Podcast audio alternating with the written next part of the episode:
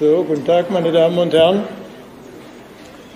Wir begrüßen Sie zur zweiten Halbzeit unserer Ringvorlesung und freuen uns über das anhaltende Interesse. Ich spreche heute über Nietzsches späte Lyrik, das heißt die Lyrik der 1880er Jahre.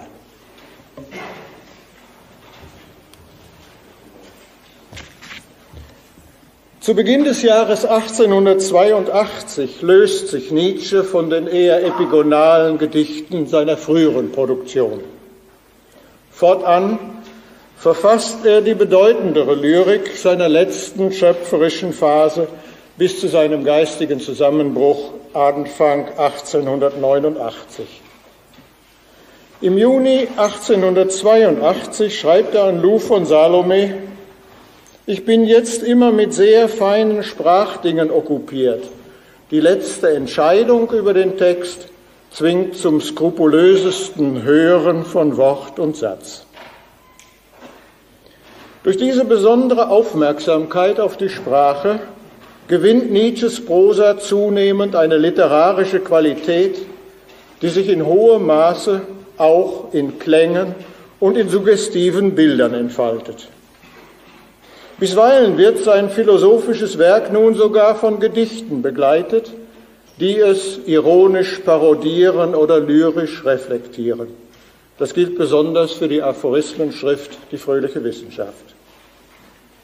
Nicht selten verwandelt sich seine Prosa auch wie im Zarathustra in eine frei rhythmische Poesie, die den denkerischen Gehalt evoziert, ohne sich je zur Gedankenlyrik zu verfestigen. Nietzsches späte Gedichte sind wesentlich bestimmt von seinen in den 1880er Jahren bevorzugten Lebensorten, die in emotionalen und philosophischen Abbreviaturen in sie hineinwirken. So erwähnt er immer wieder Sils Maria und die Engadiner Alpen. Meine Landschaft, so fern vom Leben, so metaphysisch. Oft nennt er Venedig, der Name dieser Stadt ist ihm ein anderes Wort für Musik und er notiert, hundert tiefe Einsamkeiten bilden zusammen die Stadt Venedig, dies ist ihr Zauber. Genua und die ligurische Bucht von Portofino bis Nizza prägen sich ihm als Stadt, Meer und Gebirgslinien ein, mit Menschen, die in der Ferne keine Grenzen anerkannten und in ihrem Durst nach Neuem eine neue Welt neben die alte hinstellten. Nietzsche spielt so auf den Genueser Seefahrer Kolumbus an, mit dem er sich in mehreren lyrischen Selbstbildern sogar identifiziert. Zuletzt hat Turin eine besondere Bedeutung für ihn. Er erlebt es als ruhig, fast feierlich und konstatiert, hier ist alles frei und weit geraten. Impressionistisch fügt er hinzu, Baumwuchs in glühendem Gelb, Himmel und der große Fluss zart blau, ein Claude Lorrain, wie ich ihn nie geträumt hatte. Diese knappen Reminiszenzen verzeichnen mit den wesentlichen Entstehungsorten von Nietzsches späten Gedichten zugleich seine intellektuellen Koordinaten und psychischen Befindlichkeiten. Sils, Venedig, Genua und Turin sind in Nietzsches Lyrik der 1880er Jahre atmosphärisch und symbolisch präsent, obwohl sie kaum durch konkrete Details veranschaulicht werden. Im Folgenden will ich mich vor allem auf zwei exemplarische Gedichtkomplexe konzentrieren auf Nietzsches poetische Reflexion einer wagemutigen Philosophie, die er mit Genua verbindet, und auf die späte Einsamkeitslyrik, deren symbolischer Ort Venedig ist. Vom Spätherbst 1881 bis weit ins Frühjahr 82 erlebt Nietzsche in der Bucht von Genua, wo er auch in den folgenden Jahren die Wintermonate verbringt, eine besonders milde und sonnige Zeit. Er fühlt sich einigermaßen frei von seinen Beschwerden und, und empfindet intensiv, wie die ligurische Küstenlandschaft seinem Bedürfnis entgegenkommt, ich zitiere, im Freien zu denken, gehend, springend, steigend, tanzend, am liebsten auf einsamen Bergen oder dicht am Meere, da wo selbst die Wege nachdenklich werden. In dieser Genueser Existenz geht seine Arbeit an den Aphorismen der fröhlichen Wissenschaft rasch voran und es entsteht eine große Zahl von Gedichten mit neuer Qualität. Wie nie zuvor in Nietzsches Lyrik entwerfen sie weite landschaftliche und geistige Perspektiven, spielen in, un in ungewöhnlicher Leichtigkeit mit Parodie und Selbstparodie und schließen dabei komplexe existenzielle Themen ein. Nietzsche stellt daraus sogleich zwei Zyklen zur Publikation zusammen. Den einen nennt er nach Goethes gleichnamigem Singspiel Scherz, List und Rache und gibt ihm den ironisch biederen Untertitel Ein Vorspiel in deutschen Reimen. Mit dessen 63 Knittelversnummern eröffnet er die im Sommer 82 gedruckte Fröhliche Wissenschaft. Die andere Gedichtfolge bilden die Idyllen aus Messina, die schon im Mai des gleichen Jahres erscheinen. In beide Lyriksammlungen sind Eindrücke von einer vierwöchigen Reise eingeflossen, die Nietzsche Ende März 82 auf einem Segelfrachter von Genua nach Sizilien unternahm. Hier liegt die lebensgeschichtliche Inspiration für die Metaphorik der abenteuerlichen Seefahrt auf offenem Meer, die für Nietzsches Daseins- und Philosophieverständnis fortan von zentraler Bedeutung ist. In ihr reflektiert er den neuen, freien Geist, mit dem er sich von den Lebensdeutungen der christlichen Navigationsallegorien lossagt. Sinn findet er nun nicht mehr in der Gewissheit eines sicheren Hafens, sondern im Wagnis des Aufbruchs ins Offene. Analog zum einleitenden Zyklus Scherz, List und Rache ordnet Nietzsche schließlich auch die Idyllen aus Messina der fröhlichen Wissenschaft zu. 1887 erscheinen sie darin in überarbeiteter Form als Anhang unter dem Titel Lieder des Prinzen Vogelfrei. So bekommt die fröhliche Wissenschaft einen geschlossenen Rahmen aus Gedichten, die die philosophischen Aphorismen poetisch umspielen und ihr Pathos parodistisch unterlaufen. In der Vorrede stellt Nietzsche fest, dies ganze Buch ist eben nichts als eine Lustbarkeit nach langer Entbehrung und Ohnmacht, das Frohlocken der wiederkehrenden Kraft, des plötzlichen Gefühls und Vorgefühls von Zukunft, von nahen Abenteuern, von wieder offenen Meeren. Später bekennt er selbst ironisch, dass sich in diesem Buch, ich zitiere, in fast jedem Satz Tiefsinn und Mutwillen zärtlich an der Hand halten. Er verweist explizit auf die transzendentale Höhe des höchsten Blödsinns und der aristophanischen Weltverachtung. Nachdrücklich warnt er sogar, man sei auf der Hut, irgendetwas Boshaftes kündigt sich an, incipit parodia, es ist kein Zweifel. Kein Zweifel besteht aber auch darüber, dass der Tiefsinn oft über den Mutwillen siegt. Nicht wenige Gedichte durchbrechen Parodie und Narretei, indem sie die aphoristisch geschliffenen Reflexionen im Medium der Lyrik existenziell grundieren. In einer Variante zur Vorrede schreibt Nietzsche, diese Heiterkeit birgt etwas, dieser Wille zur Oberfläche verrät ein Wissen um die Tiefe. Diese Tiefe haucht ihren Atem aus, einen kalten Atem, der frösteln macht. Und gesetzt selbst, dass man bei solcher Musik, bei der Musik solcher Heiterkeit tanzen lernte, so wäre es vielleicht nicht um zu tanzen, sondern um wieder warm zu werden. Die inszenierte Oberfläche der parodistischen Texte überspielt demnach eine existenzielle Betroffenheit, die das Ich lähmen könnte, wenn ihm nicht von der vordergründigen Heiterkeit Bewegungsimpulse gegen die seelische Vereisung zukämen. Schon das poetische Motto zur fröhlichen Wissenschaft, das durch den Zusatz über meine Haustür besonders exponiert wird, thematisiert subtil den Zusammenhang von Heiterkeit und Selbstreflexion. Ich wohne in meinem eigenen Haus, hab niemandem nie nichts nachgemacht und lachte noch jeden Meister aus, der nicht sich selber ausgelacht.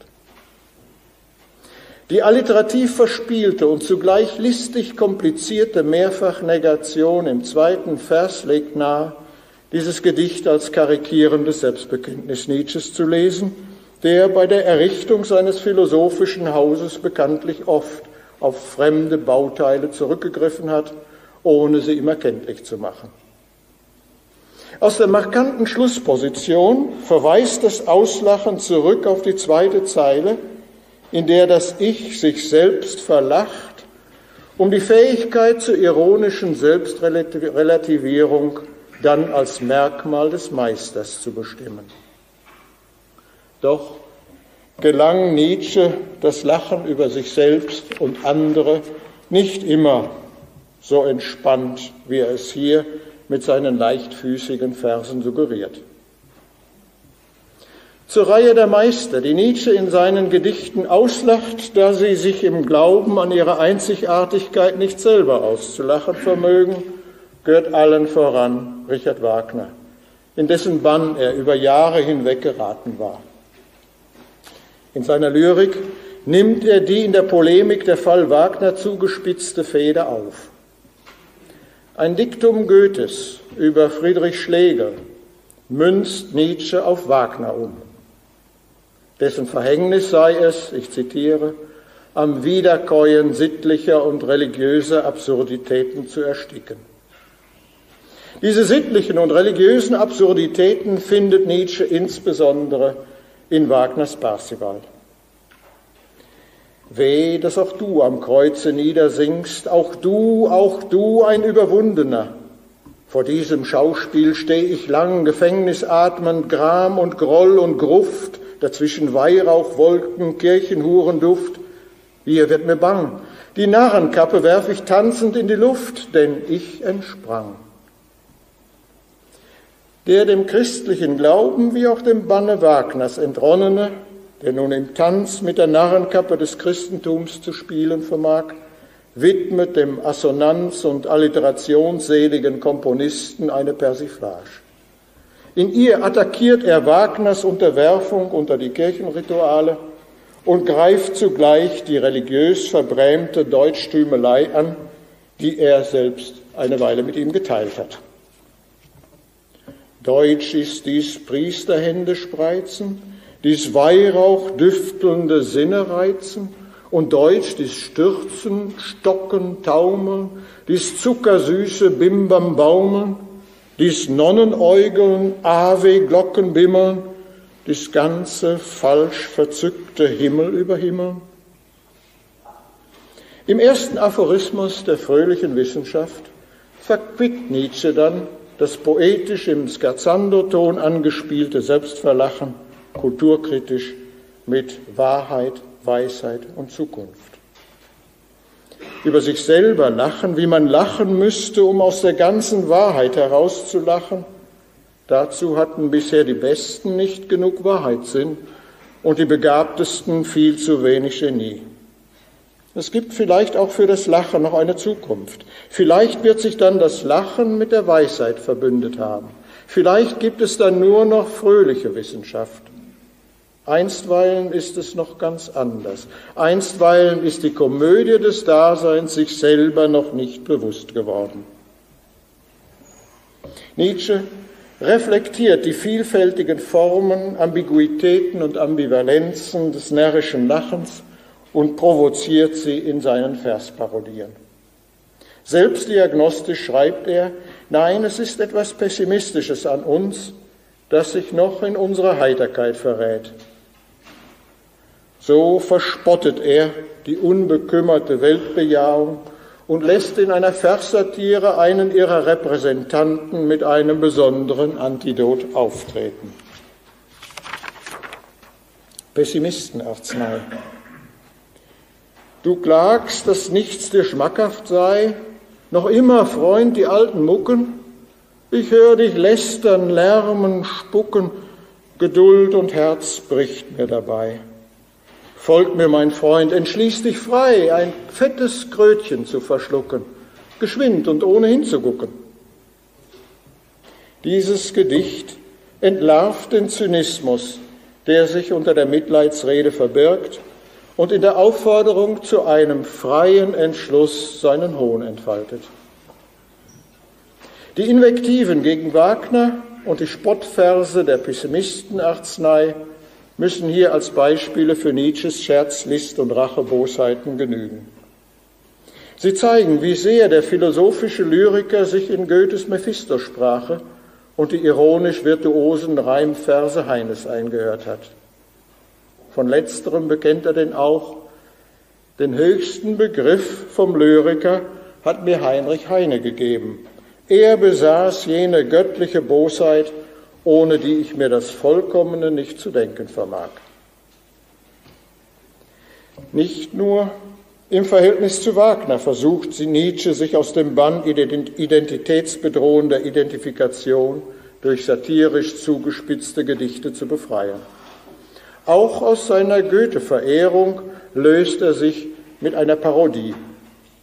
Ich zitiere zunächst einige Sätze aus einem Aphorismus der Götzendämmerung, der zeigt, wie Nietzsche Goethe auf einen hohen Sockel stellt und ein Vorbild aufbaut, von dem er sich dann durch Satire befreit. Goethe, kein deutsches Ereignis, sondern ein europäisches.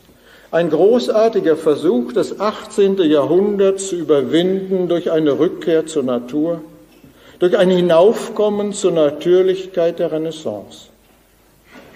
Er löste sich nicht vom Leben ab, er, teilt, er stellte sich hinein, er war nicht verzagt und nahm so viel als möglich auf sich, über sich, in sich.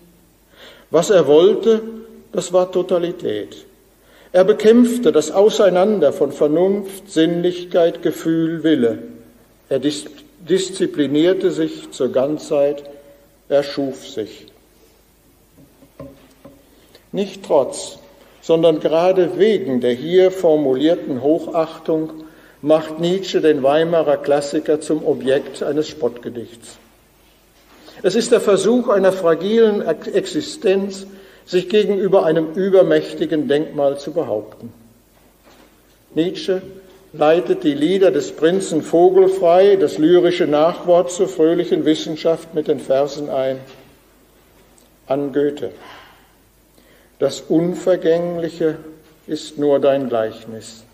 Gott, der Verfängliche, ist Dichtererschleichnis. Weltrat, das Rollende streift Ziel auf Ziel. Not nennt es der Grollende, der Narr nennt's Spiel. Weltspiel, das Herrische, mischt Sein und Schein. Das ewig Närrische mischt uns hinein. Goethe hatte am Ende der Fausttragödie den Chorus Mysticus die Verse singen lassen, alles Vergängliche ist nur ein Gleichnis. Dieser Chor entwertet damit das Vergängliche zu einem Uneigentlichen. Für Nietzsche hingegen ist umgekehrt das Unvergängliche nur ein Gleichnis und er glaubt dies auch in Goethes Werk zu lesen. An die Stelle des Unvergänglichen setzt er den Namen Gottes, den der Ironiker Goethe in der großen Apotheose des Eros am Schluss seiner Tragödie ausspart. Nietzsche diskreditiert Gott als den Verfänglichen, als einen, dem man leicht auf den Leim geht und löscht ihn vollends aus, indem er ihn als Dichtererschleichnis mithin als unredliche Poetenerfindung abtut. Das in ihrem lyrischen Rahmen parodistisch aufgenommene Gottesthema wird in der Mitte der fröhlichen Wissenschaft im berühmten Aphorismus vom tollen Menschen reflektiert, der Gott am hellen Vormittag mit einer Laterne auf dem Markte sucht und unter dem großen Gelächter der Gottesleugner Gottes Tod verkündet. Auch die zweite Strophe dieser Goethe-Parodie spielt mit Elementen aus der Welt des Faustdichters. Das Rad der Fortuna streift Ziel auf Ziel. So wird Goethe, der Goethe unterstellte teleologische Optimismus abgewiesen. Ein Doppelpunkt kündigt nun zwei widersprüchliche Deutungen dieses Weltlaufs an. Der grollende, der lärmende Pessimist und Nietzsches ironisches alter Ego aus der Pessimistenarznei sieht darin die Not, die als Conditio Humana den Lebenslauf bestimmt. Der Narr hingegen, auch er ein Repräsentant Nietzsches, deutet das Geschehen als Spiel. Ein Gedankenstrich zeigt ein Zögern, das Atemholen vor der Entscheidung zu diesem Wort. Am Ende aber bleibt die närrische Deutung unabgeschlossen. Auslassungspunkte markieren die Leerstellen für mögliche Ergänzungen und Einwände. Die letzte Versgruppe führt die perspektivischen Deutungen des Weltrats als Vorsehung oder als Kontingenz im Kompositum Weltspiel zusammen. Dieses Wort geht auf Nietzsches Lieblingsphilosophen Heraklit zurück, der in einem Fragment vom spielenden Weltrat spricht. Das Weltspiel ist herrisch. In seiner Willkür mischt es Sein und Schein. Wieder kündigt ein Doppelpunkt eine hier durch den Gedankenstrich verzögerte oder als Überraschung inszenierte Deutung an, die am Ende erneut in die Parodie des Chorus Mysticus mündet. Goethes Schlussvers, das ewig Weibliche zieht uns hinan, eröffnet am Ende der Tragödie, wenn auch opernhaft unwirklich, weite kulturelle und weltanschauliche Traditionslinien bis in Dantes Divina Commedia.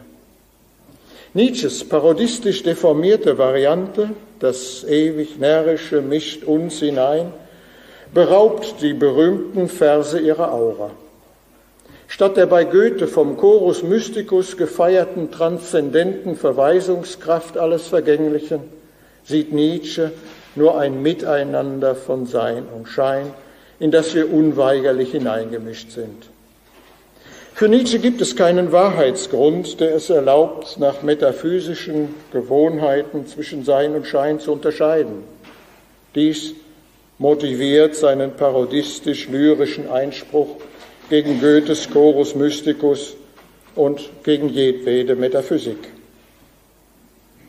Die Absage an die tradierten neuplatonisch-metaphysischen Weltdeutungen ist für Nietzsche eine Befreiung, die er in den ligurischen Liedern des Prinzen Vogelfrei, sein Name ist Programm, dionysisch feiert.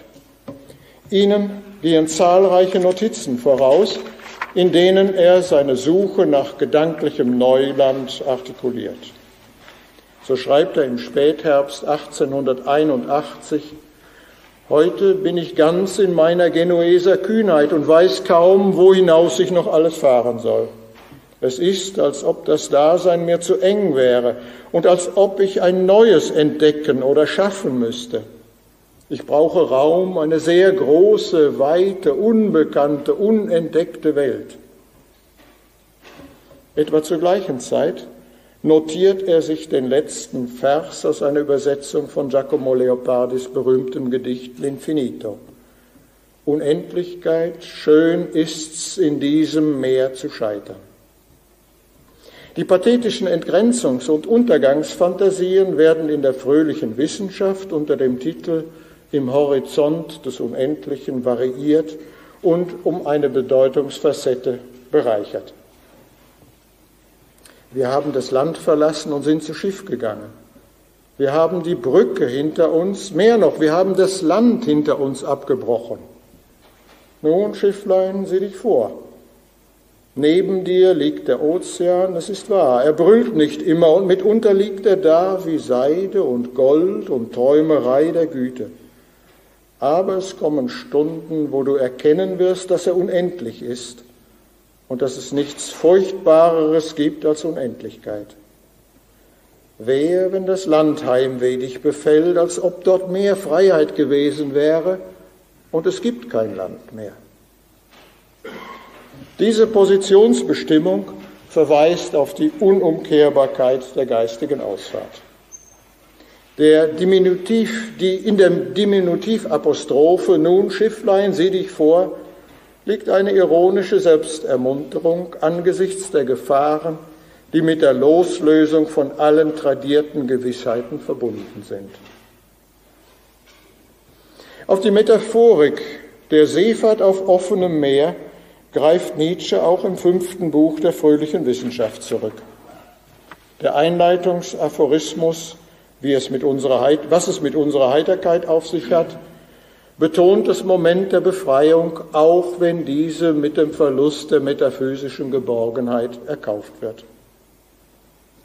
Endlich erscheint uns der Horizont wieder frei, gesetzt selbst, dass er nicht hell ist. Endlich dürfen unsere Schiffe wieder auslaufen, auf die Gefahr hin auslaufen. Jedes Wagnis des Erkennenden ist wieder erlaubt. Das Meer, unser Meer, liegt wieder offen da. Vielleicht gab es noch niemals ein so offenes Meer. Diese Aphorismen formulieren das befreite und zugleich riskante Denken, indem sie die herkömmliche Seefahrtsmetaphorik zur modernen Erfahrung grenzenloser Offenheit umkodieren. Poetisch drücken die Lieder des Prinzen Vogelfrei diese Perspektive aus. Nach neuen Meeren Dorthin will ich und trau und ich traue mir fortan und meinem Griff. Offen liegt das Meer, ins Blaue treibt mein Genueser Schiff. Alles glänzt mir neu und neuer, Mittag schläft auf Raum und Zeit. Nur dein Auge, ungeheuer, blickt mich's an Unendlichkeit. In seiner Genueser Kühnheit identifiziert sich Nietzsche mit, einem, mit seinem, wie er sagt, Genueser Schutzpatron, weil dieser eine neue Welt entdeckte. Indem Kolumbus über die Grenzen der bekannten Welt hinausdrängte, wagte er, was seit den Konfessionen des Augustinus als sündhafte Superbia galt. Die Eingangsverse von Nietzsches Kolumbus-Fantasie beginnen betont mit dem Richtungsadverb dorthin. Allerdings wird kein Ziel anschaulich. Vielmehr löst sich jede konkrete Ausrichtung in der entgrenzenden Vision des offenen Meeres auf. Die ersten Verse formulieren das neue Selbstvertrauen und die Willenskraft des als Kolumbus maskierten Ich, das sich in der ersten Strophe emphatisch artikuliert. Das am Zeilenende besonders exponierte Blau steht in einer aufschlussreichen Tradition. Es evoziert Assoziationen des Hellen und Weiten sowie die Vision befreiter Sinnlichkeit. Gottfried Benn wird es als Südwort schlechthin übernehmen und nicht zufällig Exponent des ligurischen Komplexes nennen. In traditioneller Metaphorik enthält Nietzsches Gedicht Musik des Südens noch die klassische Zielfantasie der Ausfahrt. Ich, o oh, zögere nicht nach südlichen Geländen, glückseligen Inseln, griechischem Nymphenspiel des Schiffs Begierde hinzuwenden. Kein Schiff fand je ein schöner Ziel. Auch Zarathustra deutet auf dieses Ziel hin dorthin, wo die Götter tanzend sich aller Kleider schämen. Im Gedicht nach neuen Meeren hingegen wird der einleitende Impuls dorthin und die Vorstellung vom festen Griff am Steuer dadurch dementiert, dass das Schiff ins Blaue treibt.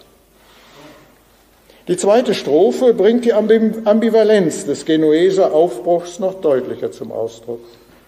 Zunächst nimmt sie die seelische Wirkung der vom Blau evozierten Atmosphäre noch einmal auf. Alles glänzt mir neu und neuer und markiert mit dem zentralen Dativpronomen die Steigerung als subjektive Euphorie. Der nächste Vers, Mittag schläft auf Raum und Zeit, eröffnet dann aber ein für Nietzsche ambivalentes Bedeutungsfeld, das im Zarathustra paradox als heiterer, schauerlicher Mittagsabgrund exponiert wird. Einerseits verweist diese Formulierung auf die beglückende Aufhebung der Individuation in der Vergessenheit von Zeit und Raum. Andererseits spielt sie auf das panische Erwachen am mythischen Mittag an. Im Gedicht markiert ein Gedankenstrich den Vorgang der Bewusstwerdung und damit die Vertreibung aus dem Paradies der Selbstvergessenheit. Ein Doppelpunkt kündigt das Resultat an. Nur dein Auge, ungeheuer, blickt mich an Unendlichkeit. Das einleitende Nur changiert zwischen exklusiver und adversativer Funktion, zwischen allein dein Auge und aber dein Auge. Im Zarathustra artikuliert sich die Entdeckerlust mit der Werf einer unbezweifelt positiven Bildlichkeit. Das Grenzenlose braust um mich weit hinaus, glänzt mir Raum und Zeit. Mit nahezu identischer Metaphorik reflektiert das Gedicht hingegen eine Beunruhigung, ähnlich wie der schon zitierte Aphorismus. Aber es kommen Stunden, wo du erkennen wirst, dass der Ozean unendlich ist und dass es nichts Furchtbareres gibt als Unendlichkeit. Durch die Lust an der offenen Erkenntnis und der Befreiung aus, den, aus der traditionellen Metaphysik wird diese Irritation aber überspielt. Nietzsche notiert, den größten Genuss vom Dasein einzuernten heißt gefährlich leben. Baut eure Städte an den Vesuv, schickt eure Schiffe in unerforschte Meere. Nietzsche verbindet seinen Neapel-Enthusiasmus und seine Genueser Kühnheit zu einem Appell, dessen Wagemut er in seinen späten Texten immer wieder inszeniert. Nietzsche hat seinen Kolumbus-Monolog mehrfach variiert. Wie sehr er sich mit dieser Figur an der Epochenwende zur Neuzeit identifizierte, zeigt sich darin, dass er in ihrer Maske ein scheinbar humorvoll selbstironisches, untergründig jedoch selbstdiagnostisches Gedicht an Lou von Salome schickte. Er hatte sie auf der Rückreise von Messina kennengelernt und fühlte sich durch ihre Freundschaft zunächst beschwingt. Freundin, sprach Kolumbus, traue keinem Genuesen mehr, immer starrt er in das Blaue, Fernstes zieht ihn allzu sehr. Wen er liebt, den lockt er gerne weit hinaus in Raum und Zeit. Über uns glänzt Stern bei Sterne, um uns braust die Ewigkeit. Diese Verse zeigen noch einmal, wie sehr sich Nietzsche trotz aller Euphorie auch der Dialektik seines philosophischen Wagemuts bewusst war. Die Befreiung aus den alten Sinnstiftungstraditionen bedeutet zugleich menschlichen Verlust und soziale Desintegration. Die faszinierende Vision des Grenzenlosen schlägt um in das Erschrecken vor dem Verlorenen, in das Erschrecken vor dem Verlorensein in einer Unendlichkeit, die kaum noch an den sinnstiftenden Kosmos erinnert. Überraschenderweise enthalten die Genueser Lieder des Prinzen Vogelfrei ein Gedicht, das nach Sils Maria benannt ist. In diesem an zwei großen Seen gelegenen Oberengadiner Gebirgsort verbrachte Nietzsche in den Jahren 1881 bis 88 sieben produktive Sommer. Dass das Sils Maria Gedicht im Ligurien-Kontext steht, ist dadurch zu erklären, dass Nietzsche es zunächst auf den kleinen Levantehafen Portofino bezog. In der Konzeption der Lieder des Prinzen Vogelfrei folgt es unmittelbar dem Genueser Kolumbus-Monolog, zu dem es in ein Spannungsverhältnis tritt. Sils Maria. Hier saß ich, wartend, wartend, doch auf nichts, jenseits von Gut und Böse, bald des Lichts genießend, bald des Schattens, ganz nur Spiel, ganz See, ganz Mittag, ganz Zeit ohne Ziel. Da plötzlich, Freundin, wurde eins zu zwei und Zarathustra ging an mir vorbei. Im Genua-Gedicht leitete das in eine unbestimmte Weite gerichtete Initialadverb dorthin die dynamische Fantasie einer Ausfahrt ins Unbegrenzte ein, die für das Ich mit der Erfahrung der ungeheuren Unendlichkeit verbunden ist. Sils Maria hingegen wird adverbial mit dem gleichsamen Bodenständigen hier eingeführt und ein meditatives Aufgehen in dieser von Gebirgsseen durchzogenen Landschaft prägt auch dann die Grundstimmung des vor, der vorwiegend jambischen Vierzeiler. Obwohl sich, im, obwohl sich im nachdrücklich erwähnten Warten auch eine Unruhe andeutet, wird sie doch durch das Präsenspartizip und die Melodie seiner Verdoppelung beruhigt und schließlich im Nachgedanken, wartend, wartend, doch auf nichts, auf paradoxe Weise widerrufen. Das nahezu aktionsfreie Prädikat im Sitz-Maria-Gedicht wird nirgends irritiert, denn das lyrische Ich weiß sich jenseits von Gut und Böse und auch das Präsenspartizip genießend drückt semantisch und grammatisch einen entspannten Seelenzustand aus. Harmonisch wechseln Licht und Schatten, das Ich geht völlig in seiner Gegenwart auf, es ist ganz nur Spiel. Zweckfrei und selbstvergessen ruht es in der Zeitstille des Mittags, es ist Zeit ohne Ziel, erfüllter Augenblick. Es genießt das Glück des Auges, vor dem das Meer des Daseins stille geworden ist. So beschreibt Nietzsche diese exzeptionelle Erfahrung in einem Aphorismus unter dem Titel Epikur.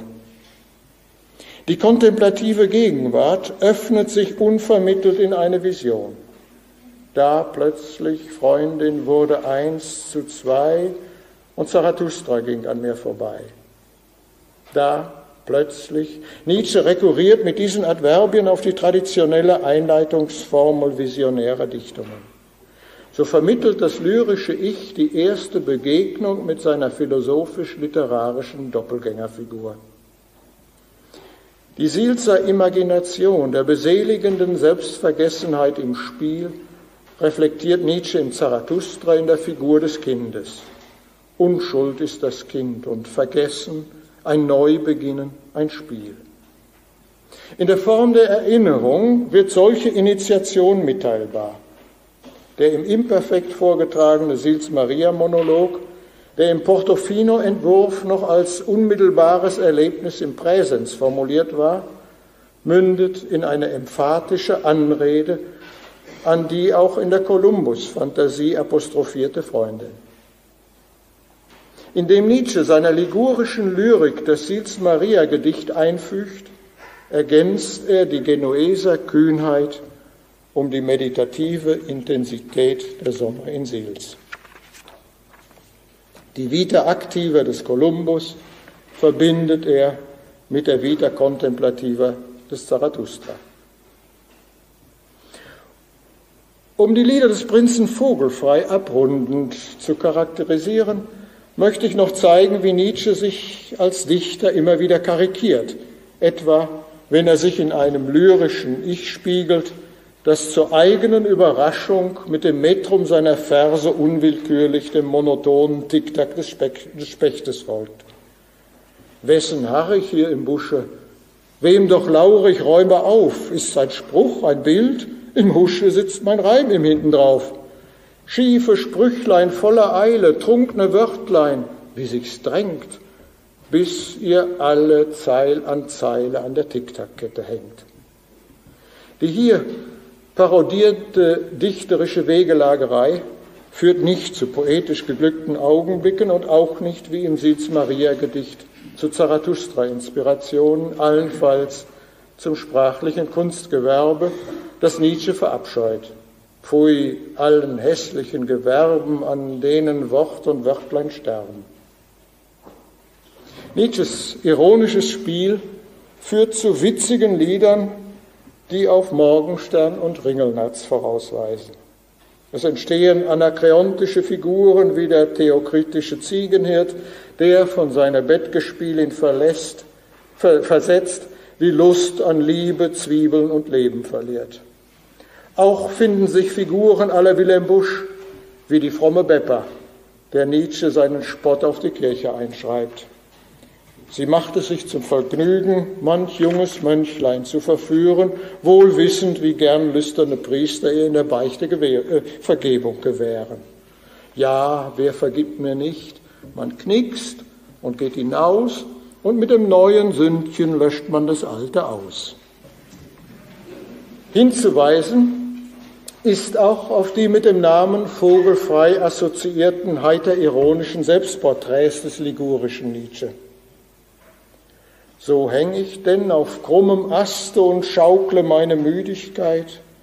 Ein Vogel lud mich her zu Gaste, ein Vogelnest ist drin ich raste. Wo bin ich doch? Ach weit, ach weit. Das weiße Meer liegt eingeschlafen, purpurn steht ein Segel drauf. Fels, Feigenbäume, Turm und Hafen, Idylle rings, Geblök von Schafen. Unschuld des Südens, nimm mich auf. Nur Schritt für Schritt, das ist kein Leben. Stets Bein vor Bein macht deutsch und schwer. Ich hieß den Wind mich heben, ich lernte mit den Vögeln schweben. Nach Süden flog ich übers Meer. Die Leichtigkeit des Vogelflugs nimmt Nietzsche sogar in der Taubenplage Venedigs wahr und macht daraus ein poetologisches Capriccio. Die Tauben von San Marco sehe ich wieder, still ist der Platz, Vormittag ruht darauf. In sanfter Kühle schick ich müßig Lieder gleich Tauben schwärmen in das Blau hinauf und hole sie zurück, noch einen Reim zu hängen ins Gefieder. Auch dieses Venedig-Gedicht ist ein Lied des Genueser Prinzen Vogelfrei. Mit ihm möchte ich die Beispiele für die lyrische Vielfalt in Nietzsches ligurischen Gedichten schließen, in denen sich ironische Heiterkeit und existenzieller Ernst vermischen. Durch den Verweis auf die Tauben von San Marco deutet das Gedicht bereits auf die späten mit Venedig assoziierten Einsamkeitsgedichte voraus, die wie ein melancholisches Gegenbild zum Ligurienkomplex erscheinen. Die, zitierte Eingang, die zitierten Eingangsverse des Venedig-Gedichts aus den Liedern des Prinzen Vogelfrei leben noch aus der Atmosphäre, die dem mittäglich hellen Timbre der Ligurientexte entspricht. Die abschließende Strophe lässt aber bereits ein Noturno erwarten. Fort, fort, Musik, lass erst die Schatten dunkeln und wachsen bis zur braunen, lauen Nacht. Zum Tone ist's zu früh am Tag, noch funkeln die Goldzieraten nicht in Rosenpracht, noch blieb viel Tag zurück, viel Tag für Dichten, Schleichen, einsam munkeln. Dichten, Schleichen, einsam munkeln. Das Leben des Tages, die dichterische Tätigkeit eingeschlossen, wird abgewertet.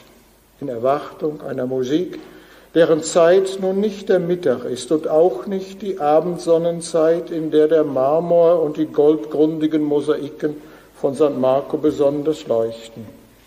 Ihre Zeit ist allein die braune Nacht. Damit fällt ein Stichwort für eines der berühmtesten späten Gedichte Nietzsches und der Venedig-Lyrik überhaupt. An der Brücke stand jüngstlich in brauner Nacht. Als lyrische Transformation der Venedig-Erfahrungen aus längeren Aufenthalten zwischen 1880 und 87 ist das Gedicht im Winter 1888 allerdings nicht in Venedig, sondern in Turin entstanden. Will man Franz Overbecks Randnotiz auf dem Erstdruck glauben, hat Nietzsche es bald trällernd, bald summend vor sich hin rezitiert, als Overbeck den Freund nach seinem Zusammenbruch 1889 aus Turin nach Basel holte. An der Brücke stand jüngstlich in brauner Nacht, fernher kam Gesang. Goldener Tropfen quolls über die zitternde Fläche weg, Gold, Gondeln, Lichter, Musik, trunken schwamm's in die Dämmerung hinaus. Meine Seele ein Seitenspiel, sang sich unsichtbar berührt, heimlich ein Gondellied dazu, zitternd vor bunter Seligkeit. Hörte jemand ihr zu?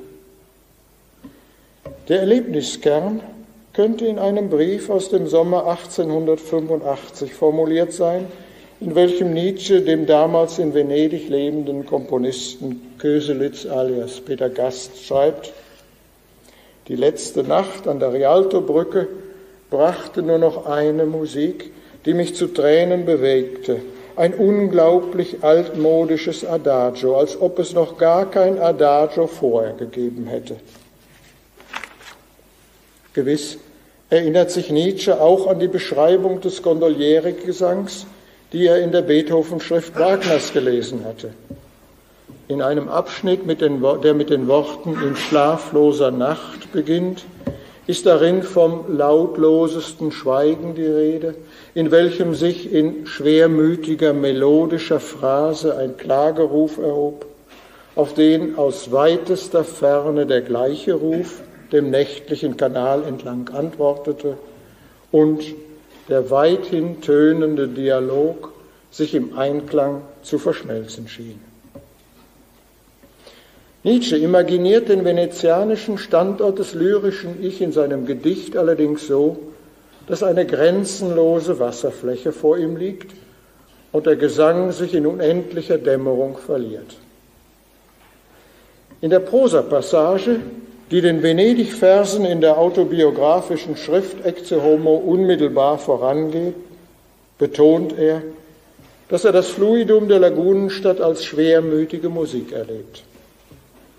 Wenn ich ein anderes Wort für Musik suche, so finde ich immer nur das Wort Venedig. Ich weiß keinen Unterschied zwischen Tränen und Musik zu machen. Ich weiß das Glück, den Süden nicht ohne Schauder von Furchtsamkeit zu denken.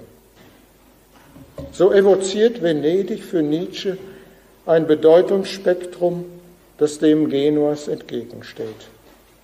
Schon in der Aphorismensammlung Morgenröte stellt er die venezianische Lagune als Ausdrucksraum einer Melancholie dar, die seinen Genueser Willensenthusiasmus entspannt und zugleich lähmt. Alles ist nun ruhig, weit, schwermütig, dunkel, wie die Lagune von Venedig. Ich will nichts und atme tief auf dabei. Und doch bin ich bei mir insgeheim unwillig über dieses Nichtswollen. So plätschern die Wellen hin und her im See meiner Melancholie. Venedig ist für Nietzsche der Ort einer potenzierten Einsamkeit der Bemerkung, hundert tiefe Einsamkeiten bilden zusammen die Stadt Venedig, dies ist ihr Zauber, folgt die lakonische Zuschreibung, ein Bild für die Menschen der Zukunft. Damit wird Venedig zum Seelenbild der Moderne. So will Nietzsche das Gedicht nicht nur als lyrischen Ausdruck individueller Empfindung verstanden wissen, sondern zugleich als einen zeitdiagnostischen Hinweis auf den Prozess genereller Vereinsamung. In Nietzsches Venedig-Gedicht mit seinem imaginierten Gesang zeigen sich Reflexe eines ihm gut vertrauten Venedig-Passus aus Goethes italienischer Reise, der auch schon Wagner beeinflusste. Goethe hatte Rousseaus eindrucksvolle Beschreibung des nächtlichen Gondolieri-Gesangs kunstvoll umgestaltet und ihn als Medium einer komplexen psychischen Selbstwahrnehmung in seine Autobiografie integriert. So verfolgt er das Ritual und die Wirkung des venezianischen Gondellieds und schreibt, über den stillen Wassern verbreitet sich's in der Ferne vernimmt es ein anderer, der die Melodie kennt, die Worte versteht und mit dem folgenden Vers antwortet. Und so ist einer immer das Echo des anderen. Da ward mir der Sinn des Gesangs erst aufgeschlossen. Als Stimme aus der Ferne klingt es sonderbar, wie eine Klage ohne Trauer. Es ist darin etwas unglaublich bis zu Tränen rührendes. Gesang ist es eines Einsamen in die Ferne und Weite, damit ein anderer Gleichgestimmter höre und antworte.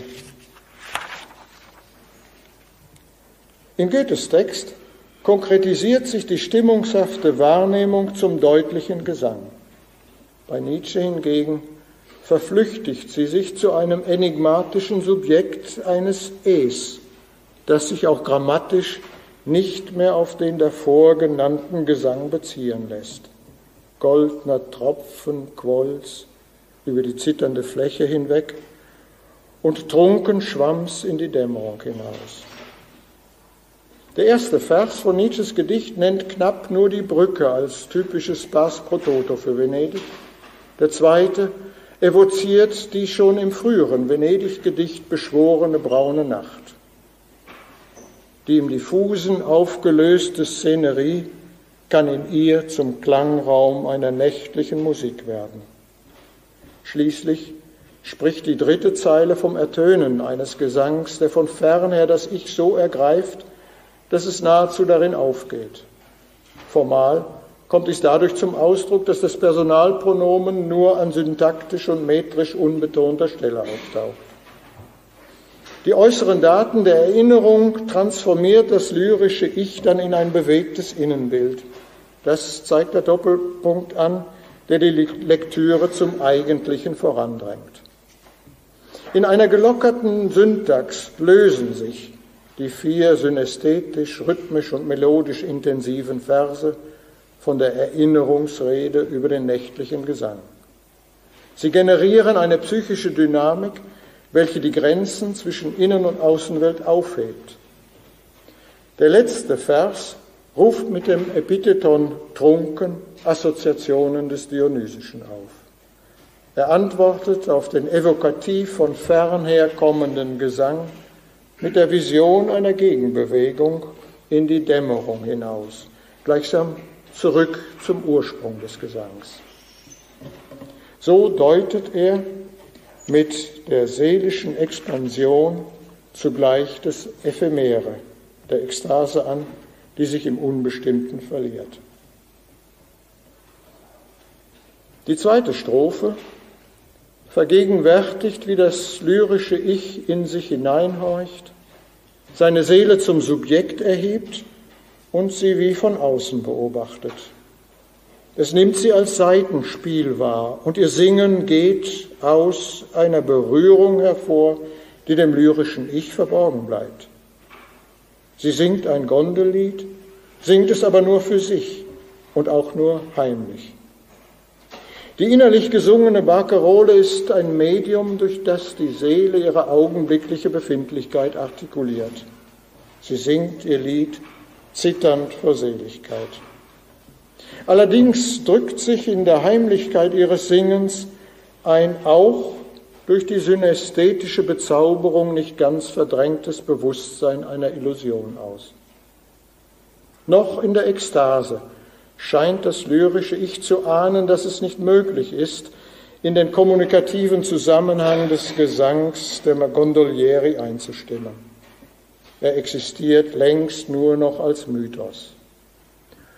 Mochte Rousseau, als er 1743-44 in Venedig wohnte, die Baccarolen noch als lebendige Tradition erfahren haben, so musste Goethe den, wie er sagt, famosen Gesang der Schiffer schon eigens bestellen und bezahlen, um ihn künstlich für einen Augenblick aus den halb verklungenen Sagen der Vorzeit hervorzuholen. In der kunstvollen Textur des Gedichts inszeniert Nietzsche die autosuggestive Beseelung des lyrischen Ich in einer Gleichsetzung von Venedig und Musik. Alliterationen, Assonanzen und suggestive Vokalfolgen, goldner Tropfen, Quolz, sind ebenso Mittel dieser Inszenierung wie die entgrenzenden Assoziationskomplexe und Formulierungen, die verschiedene Wahrnehmungsweisen verschmelzen, etwa zitternd vor bunter Seligkeit. Nietzsche erreicht damit die Wirkung, die er in seiner impressionistischen Poetologie beschreibt. Ein Mosaik aus Worten, wo jedes Wort nach rechts und links und über das Ganze hin seine Kraft ausströmt. So bildet etwa der Vers Gondeln, Lichter, Musik in einer Wortreihe verdichtet den Verinnerlichungsprozess ab, der das, ganze Gedicht auch im, der das Gedicht auch im Ganzen bestimmt. Und das in beiden Strophen auftauchende und sie verklammernde Partizip zitternd bezieht ein äußeres Bild und einen psychischen Zustand aufeinander. Im irrationalen Simultaneffekt sich gegenseitig bestrahlender Worte, so formuliert Robert Musil ein Prinzip moderner Dichtung, erzeugt Nietzsches Venedig-Gedicht eine von der äußeren Wirklichkeit emanzipierte Klangwelt, in der das Ich, mit der das Ich verschmilzt. Wenn die Seele schließlich ekstatisch von dem Gesang durchdrungen ist, den sie sich selber singt, tritt das Ich wieder hervor und fragt nach einem Zuhörer. Mit der aus dem suggestiven Duktus des Gedichts heraustretenden Reflexion lässt Nietzsche die melancholische Stimmung des ästhetisch bezauberten und in seiner Seele angerührten Ich ausschwingen. Ein Gedankenstrich davor markiert das wiederkehrende Bewusstsein einer kommunikativen Sehnsucht. Drei Auslassungspunkte danach verweisen auf ein Horchen ins Offene, mit dem das lyrische Ich allerdings allein bleibt. So intensiviert Nietzsche schließlich den Ausdruck existenzieller Einsamkeit gegenüber Goethe, der sich am Ende seines Textes, wenn auch skeptisch, in den Wunsch des Sängers versetzt, dass ihn ein anderer Gleichgestimmter höre und ihm antworte. Neben dem Venedig-Gedicht steht am Ende von Nietzsches lyrischem Werk noch eine Reihe anderer monologischer Einsamkeitsgedichte mit wirkungsmächtigen Bildern. Sie gehören ebenfalls zum Grundbestand moderner existenzieller Dichtung. So zum Beispiel die viel zitierten Verse unter dem Titel Vereinsamt. Die Krähen schreien und ziehen schwirren flugs zur Stadt. Expressionistisch verfremdet Nietzsche vertraute Bilder und spricht beispielsweise von des Monds Sichel grün zwischen Purpurröten. Von suggestiver Kraft ist auch die Imagination archaischer Bildwerke, die ihm 1888 als Ausdrucksfigur eines Lebens, seines lebenslangen Kampfes um die Umwertung der Werte dient. Da stehen sie da, die schweren granitenen Katzen, die Werte aus Urzeiten, wehe, wie willst du die umwerfen? Andere Bilder muten schon surrealistisch an. Zum Beispiel in der Schlussfantasie des Versmonologs Die Sonne singt aus den Dionysos-Dithyramben, dem letzten von Nietzsche zusammengestellten Zyklus. Darin gelangt das lyrische Ich angesichts der radikalen Einsamkeit des Sterbens zu einer bildstarken Vision. Glüht nicht das Eis meiner Gipfel noch, silbern, leicht, ein Fisch schwimmt nun mein Nachen hinaus. Eine Frage evoziert hier noch einmal die metaphysische Gebirgslandschaft des Engadin, und die daran anschließenden Verse transformieren die nautische Metaphorik der ligurischen Selbstbilder, dem Zyklustitel gemäß, in ein Dionysos-Bild. Ihm liegt eine Nietzsche vertraute Darstellung auf einer um 530 entstandenen Schale der Münchner Antikensammlung zugrunde. Darauf geleitet Dionysos mit dem Nietzsche sich am Ende seines Lebens besonders identifizierte, in einem leichten, zum Fisch geformten Nachen ins offene Meer. Diese späten, frei rhythmischen Verse der Dionysos-Dithyramben nehmen paradoxe Bildstrukturmuster und Bildüberblendungen moderner Gedichte vorweg die weder die Außenwelt als eine eigene Sphäre noch eine kohärente Subjektivität widerspiegeln. Vielmehr in oft widersprüchlichen und zwischen heterogenen Befindlichkeiten oszillierenden Innenbildern das verlorene Ich reflektieren.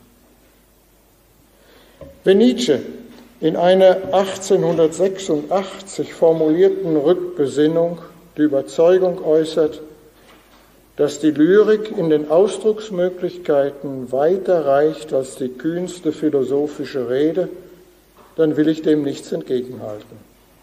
Sie hätte singen sollen, diese neue Seele, nicht reden. Wie schade, dass ich, was ich damals zu sagen hatte, nicht als Dichter zu sagen wagte. Ich hätte es vielleicht gekonnt.